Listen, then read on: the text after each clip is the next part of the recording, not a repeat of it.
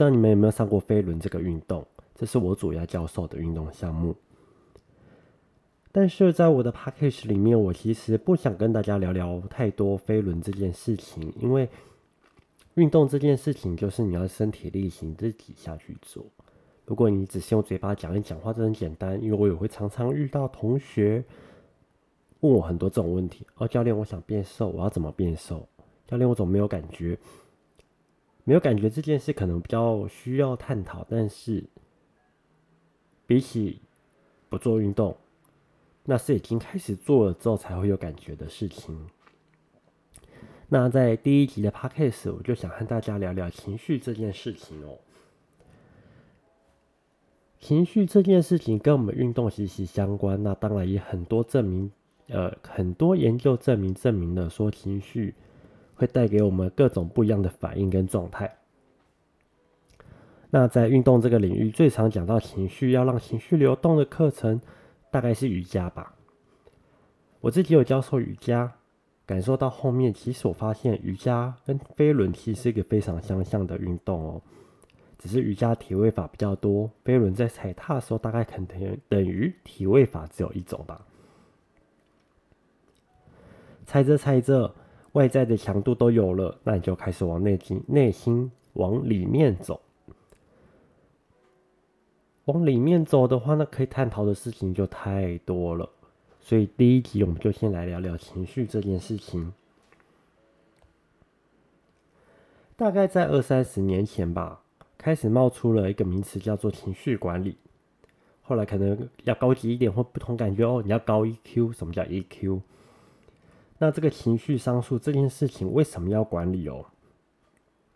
那为什么我要讲不要管理这件事情？我先给大家讲一个画面或经验吧。如果说你今天状态还不错，各方面都不错，今天来运动，你要做突破的动作的时候，你应该要做什么样的准备呢？其实。你平常的状态好，你不太需要刻意的准备，反而是你要准备是一件你看不到的事情。譬如说，你要准备好你的情绪，就像人家奥运要比赛的时候，季后赛的时候，为什么会很多什么老将啊，那些老将的价值会在季后赛里面跑出来？因为他在季后赛，他在那些重要关头的时候，他可以把自己的情绪发挥出来，然后感染所有的同学、所有的队员。刚好应该不能讲同学，应该讲所有的队员，因为他有这个经验，他知道要如何用情绪来让大家的情绪亢奋，然后达到大家想要的成绩。所以这个是情绪上面一个非常重要的一个点。那把运动赛场上拉回到自己，我们在踩飞轮的时候需要做强度上的突破，很明显的，简单的。我需要个方法，就是利用情绪这件事情来做引导。当然，我们也可以有些速成的方法，利用音乐，音乐也会带动我们的情绪，这个不用说。所以带用音乐把你的情绪引导出来，然后来让你的强度增加，然后让你的身体做上突破的动作。那刚刚说到了情绪管理。情绪管理这四个字对我而言是一个非常负面的动作。如果我跟你，我在上你的飞轮课，我在带你运动的时候，你跟我说你在做情绪管理，那意味着说你没办法做很明确的突破的动作。怎么说呢？在情绪管理这一件事情上，你会把你的情绪画个下限。你画了下限，你会不会不知不觉的帮你的情绪画一个上限？因为这是一个保护自己的方式哦。你帮你的情绪画下线，我简单的说就是，譬如说，当你在难过的时候，你赶快画个下线，让你的难过不会表现出来，你就不会打扰到、影响到别人。这是我们的概念跟想法。相对的，你也需要个画个上限，因为你在开心、在兴奋的时候，你有可能会影响到别人。常常会说什么得意忘形啊，或是一些玩疯了这种概念，所以你会会画下线跟上线的朋友，自然就会帮自己的情绪做了一个管理的动作。但是这个动作好像说起来好像蛮重要的，但实际上其实没什么用。我想到一件故事，一个故事，大概在十二年前吧。对，十二年前，我在国外工作的时候，那在他们的卖场，就是沃尔玛，就是等于他们的家乐福，呃，他们的收银台后面。呃，收银台的前面附近都是卖呃文具啊、三 C 用品，后面一点点转个弯可能是卖玩具的部分。所以每呃每周大大概都要去采买食物嘛，但采买完之后就会去闲晃。必你要承认一件事，就美国的三 C 用品啊、文具啊，真的是比台湾便宜很多，所以我都会在那边多逛一下哦。但在后面一点就是玩具区。所以有一次在买的过程中，呃，经过玩具区的时候，就看到了一个小男孩跟他的父母在准备要去往结账区了吧？但是小孩子看到一个玩具，很明显的就想要，会哭会吵。这个画面其实很，这个画面应该说在正常的状况下来讲，印象都会蛮深刻的。对，因为大家都会多看他一眼。然后看他在干嘛，我很我印象还蛮清楚。然后那个小朋友已经是脸上戴一个面面罩，紫色的面罩，就是忍者龟的面罩。忘记他说他要买多纳泰罗还是米开朗基罗的那个面具。他在那边哭，在那边吵。那很明显的，他就是在忍忍者龟的小粉丝嘛。那他在那边吵着说，那个忍者龟那个面具架上有一个面具。在我们华人的世界里面，第一时间看到小朋友这样哭这样吵，大家第一时间都怕丢脸，然后就叫他说不要哭，这样很丢脸，然后就想办法让他闭嘴，把他拖走，或者甚至打他这个动作，只因为他在呃卖场里面大哭大叫。但是那时候那个当下，那个父母给他的反应让我有点吓到，就是。小朋友哭，然后就倒在地上哭了。然后，我不要肯德基，我不要肯德基那种感觉。他我要那个玩具，我要那个米开朗基罗，我要米开朗基罗。但是父母其实没有打他，没有闹他，他只是爸爸就站在那边，妈妈好像再回去买个不知道是卤肉还是，反正就回去生鲜去拿东西。爸爸站在旁边等他，小朋友依然在哭。其实这件事情有点微妙的是，我们在台湾。看到这样的景象，就会瞪那个父母或那一个家庭，他说：“嗯，为什么家小朋友不管一下呢？”没有，但是国外的全呃国外的教育，他们就是会让小朋友这样子哭，好像我这样讲好像是蛮负面的一件事情，但是后面的结局发生，呃，后面的结果发生就让我有点印象深刻。应该哭也没哭多久吧，可能三分钟五分钟。他哭着东西，也许他也发现说，父母可能第一时间不会卖给他，也没有对他的情绪有反应。小朋友哭完了，他就站起来，然后牵着他爸爸的手，然后妈妈也差不多回来了，就两个一起走到结账区。那他们的结账柜台在我的旁边，小朋友就没有再哭了，他的表情也没有露出那种小朋友倒了倒在地上哭，然后买爸爸妈妈不买给他，还骂他，还没还打他。那种 你们都一直打我，都买不到我要玩具，我下次要买玩具这种感觉，他就是嗯，没有没有太多的那种负面情绪。他哭完了，对他哭完了，他的情绪流动到他结束，所以他就停下来了。这件事情，在我今天想讲情绪管理这件事的时候，大概在下这个标题的时候，就突然想到了这个故事哦。为什么会这样讲？是因为我在上课的时候提醒大家同学，比如说我今天需要大家做一点突破的动作，我不会要求同学说拜托你们不要只正能量，我我有甚至有时候说你们有没有负能量可以放出来的？觉得我干今天那个老板很讨厌，干嘛干嘛的，今天做事不顺，今天怎样怎样，小朋友在吵，老公在闹，这种负能量的情绪，我我有时候都会拜托同学把它拿出来用，因为有时候负能量可以带来的东西，其实并不是太糟。有时候你把负能量带在身上，你又不发现发泄出来的时候，是一种情绪上的压抑。我刚刚说到的情绪管理，就在这一点上面，其实我觉得还蛮明显的哦。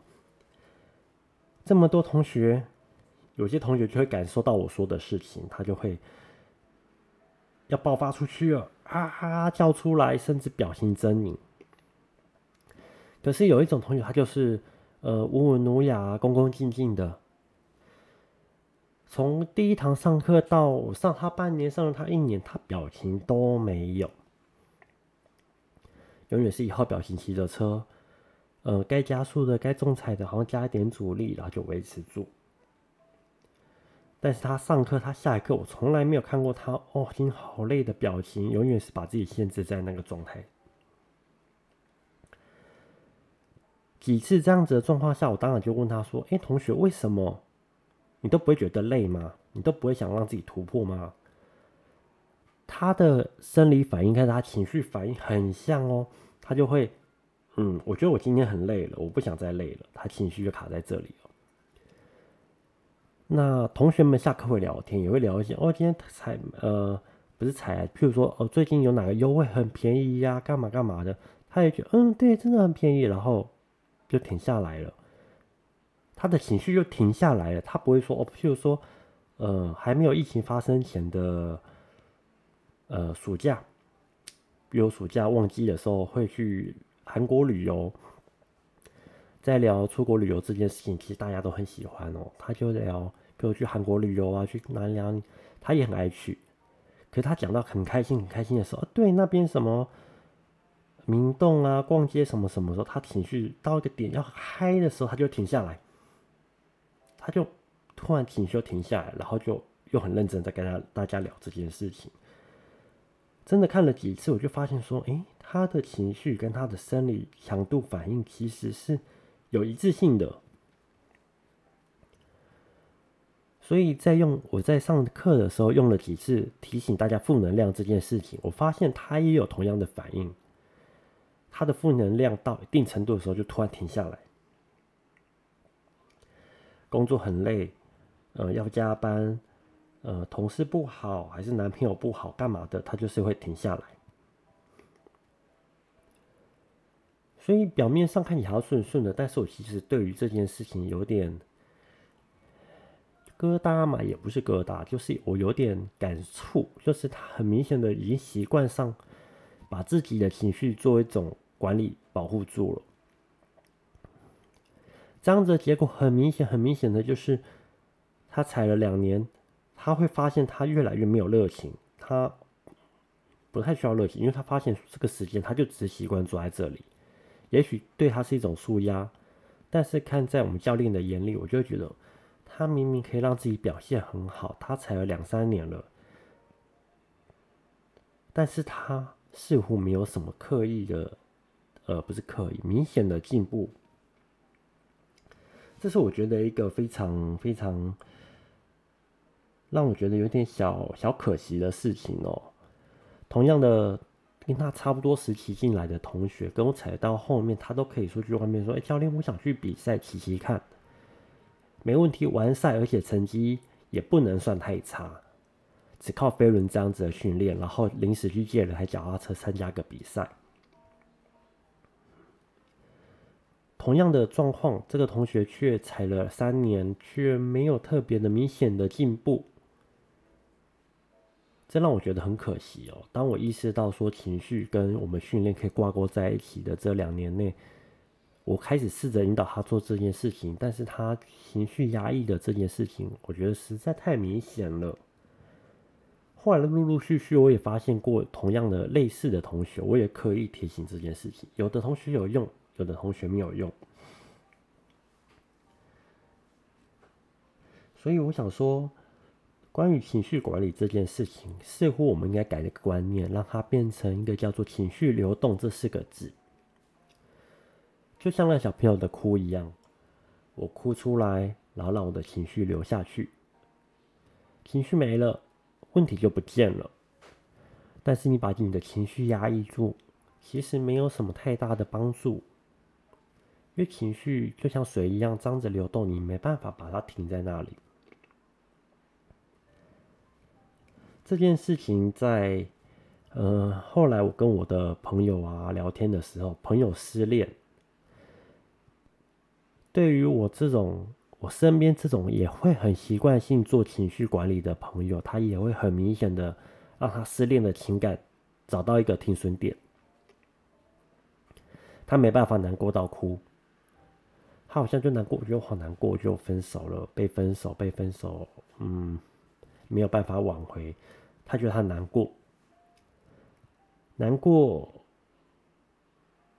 几个小时吧，我不知道，也许难过一整晚，但是他就一直碰不到他为什么难过的点，他就一直觉得很不舒服，在纠结在一个心理上的情绪。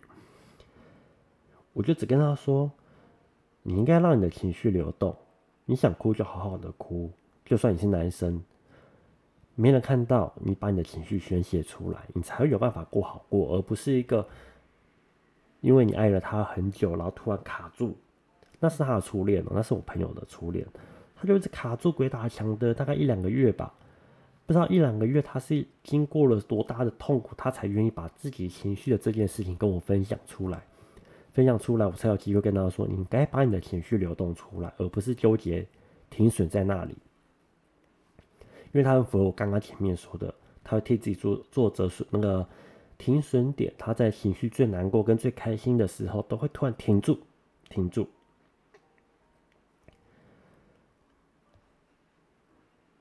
所以情绪流动这件事情，我们可能需要花好几次的 p a c k a g e 来聊这件事情。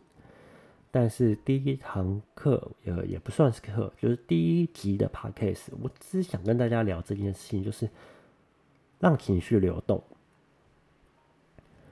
情绪流动这四个字，你也不要想太多。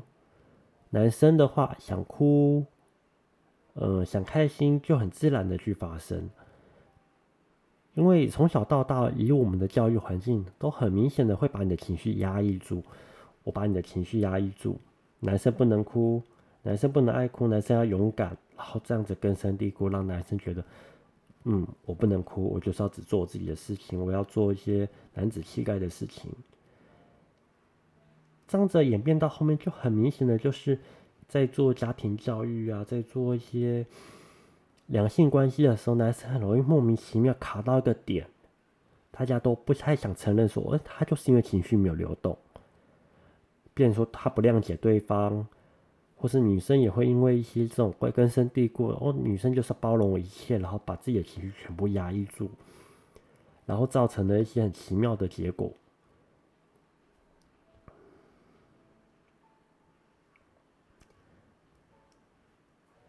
所以，情绪管理这个这四个字，你刻意去做它，其实到最后都是个徒劳无功的，因为它对你没有并没有。并没有太多正面的帮助。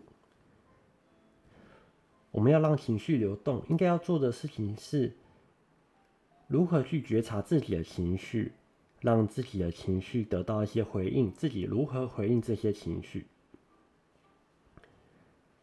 如果你很刻意的想做控制的这件事情，你就会把你的情绪拉到了你你的脑袋、你的理智的情绪呃理智的情况上。你的脑袋是感觉不到情绪的，他只知道说该如何做这些事情。如果你把情绪这件事情拉到你的脑袋，而不是靠你的身体去感觉的时候，你很容易出现二元对立。我现在很难过，然后就会有好或坏。但是你让你的情绪流动，其实不是用二元的对立来分这些好坏这件事情的。所以这一集最后要刻意的说。就是情绪管理这件事情没有那么好，大家要做好的是情绪流动这件事情。谢谢大家，我是凯文，我们下一集见，拜拜。